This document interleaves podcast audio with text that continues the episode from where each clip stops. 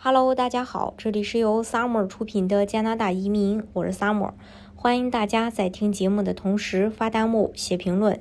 想了解更多的移民资讯，请看专辑的介绍，加我，或者是在节目的下方留言。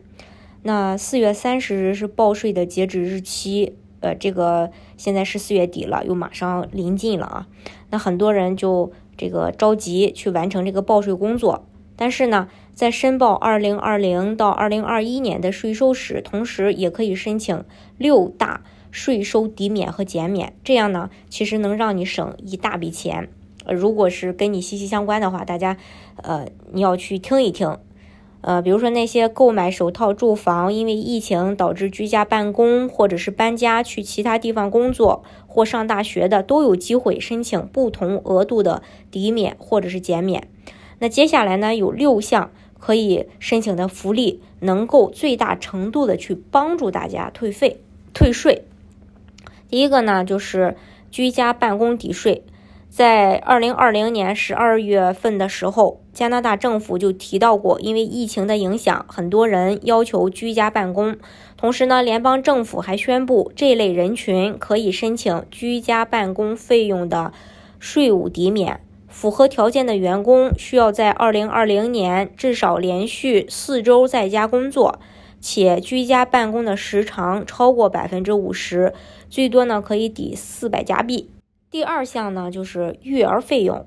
由于工作或上学不得不将孩子进行托管并支付费用的父母，在报税的时候可以申请将这一个费用退还。可进行申报的机构包括提供照看儿童服务的保姆、日托中心以及寄宿学校。第三类呢就是医疗费用。根据加拿大税务局的说法。报税人不仅可以对处方药、牙科账单之类的费用进行申报，并用来抵税。同时，比如说购买空调啊、空气净化器呀、医治宠物啊，或者是特殊的饮食需要啊，比如说需要吃一些无麸质食品等等，都可以进行申报。如果之前未对健康类的费用进行申报，则可以登录官网去查询更多满足条件的类别。还有呢，就是。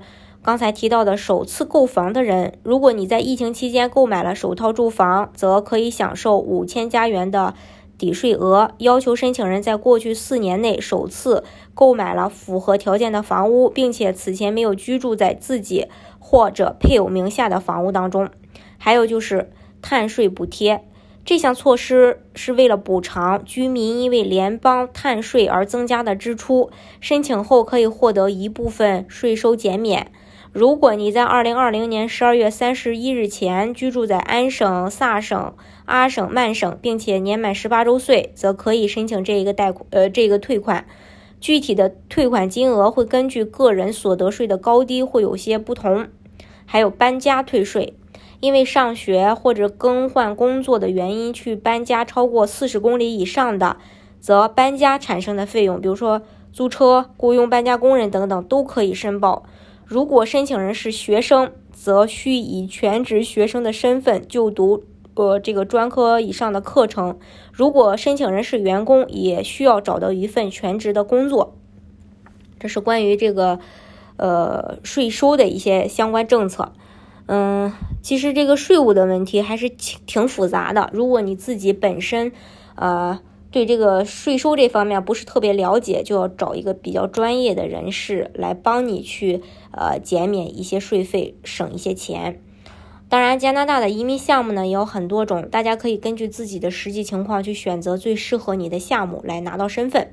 好，今天的节目呢就给大家分享到这里。如果大家想具体的了解加拿大的移民政策的话，欢迎大家看专辑的介绍，加我或者是在节目的下方留言。